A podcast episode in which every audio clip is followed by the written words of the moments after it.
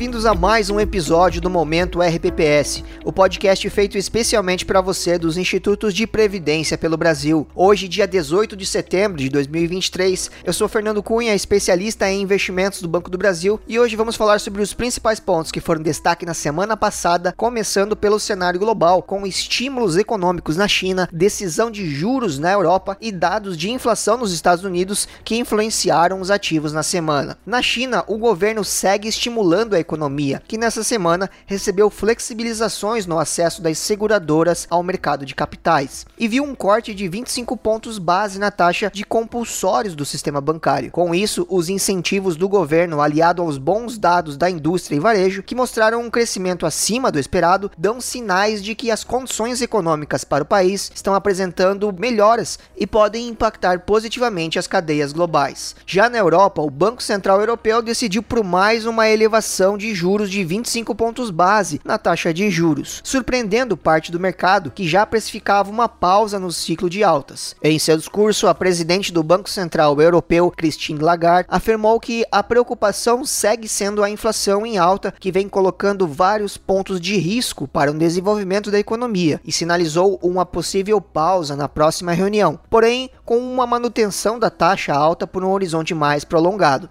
Enquanto isso, nos Estados Unidos, a semana foi marcada pela divulgação de uma série de dados econômicos mistos. A inflação ao consumidor de agosto avançou 0,60%, em linha com o esperado, enquanto o núcleo do indicador mostrou avanço de 4,3% em 12 meses, bem distante da meta de 2% do Federal Reserve. As vendas no varejo subiram 0,60%, acima da expectativa, enquanto os pedidos de auxílio-desemprego somaram 220 mil, ficando abaixo do projetado evidenciando resiliência no mercado de trabalho. Sendo assim, os dados sem uma direção única demonstraram que os efeitos da política monetária do Fed têm afetado os diversos setores da economia americana de forma distinta, trazendo assim mais expectativas para a próxima decisão de juros nos Estados Unidos, na próxima quarta-feira. E para os próximos dias, o que temos de agenda? Nos Estados Unidos, o principal foco da semana será nos discursos dos membros do Federal Reserve que terão uma decisão de juros já no dia 20, quarta-feira. Embora o mercado já tenha quase uma unanimidade para uma manutenção de juros na taxa atual de 5,5%, os olhos estarão voltados para as falas do presidente Jeremy Powell, que serão um termômetro sobre os próximos passos na economia mundial. Na zona do euro, o destaque ficará para o Banco Central da Inglaterra, que terá reunião sobre taxa de juros no dia 21, quinta-feira. Por lá, os dados mais resilientes de inflação e riscos de recessão trazem uma maior percepção de que o movimento de alta de juros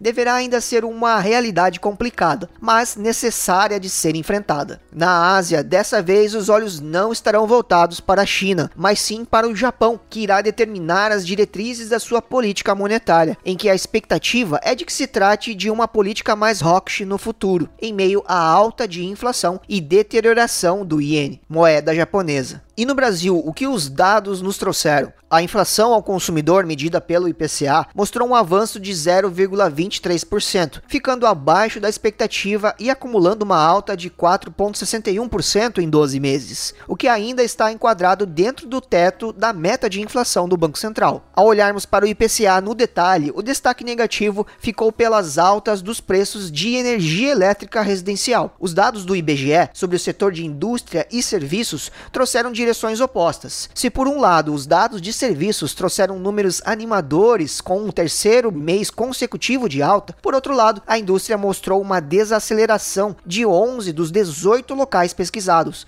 quando comparados com o mesmo período de 2022. E qual a agenda para essa semana no Brasil? O maior destaque está para a decisão do Copom para a taxa Selic, que deverá trazer um novo corte de 0,5% e trazer a taxa para 12,75%. O discurso dos membros deve manter o tom de paciência quanto aos próximos cortes e um estado de alerta para os dados da inflação, tendo em vista o cenário externo mais complexo. Na curva de juros, o mercado espera pela manutenção do viés de alta, seja na ponta curta que vem impactada pelo tom mais cauteloso do Bacen para a política monetária e também nas pontas médias e longas que devem acompanhar os movimentos de alta nas taxas do Tesouro Americano e valorização do dólar. Já na bolsa, ainda que o otimismo com o cenário de cortes da Selic seja real e comece a trazer projeções mais ajustadas para o médio e longo prazo, no curto prazo ainda se busca uma cautela para uma maior clareza no quadro fiscal e desempenho de ativos internacionais e commodities e como tudo isso impacta para a gente na busca pela meta atuarial. Mesmo com um cenário mais volátil apresentado em agosto e nas primeiras semanas de setembro, a leitura de bons ganhos nas pontas médias e longas ainda é uma realidade pensada para todo o período de queda da Selic. Por isso, acompanhe a nossa carteira sugerida mensal com os percentuais indicados para cada classe de ativos e fundos indicados. Com mais um corte previsto na Selic para a próxima quarta-feira, a consequência imediata será de uma menor rentabilidade para os fundos CDI, sendo prudente buscar novas alternativas para rentabilizar essa parcela importante da carteira. Na estratégia ativa, destacamos o BB Previdenciário, renda fixa, alocação ativa, retorno total, que busca operar como um fundo ativo de juros e tem uma perspectiva de ser um bom substituto para os aportes destinados para o CDI, mantendo seu enquadramento enquadramento no artigo 7 1b, ou seja, 100% título público federal. Aos que optarem por um movimento de alongamento, mas sem buscar uma posição mais longa em inflação, destacamos as alternativas prefixadas nos fundos IRFM e IRFM1+,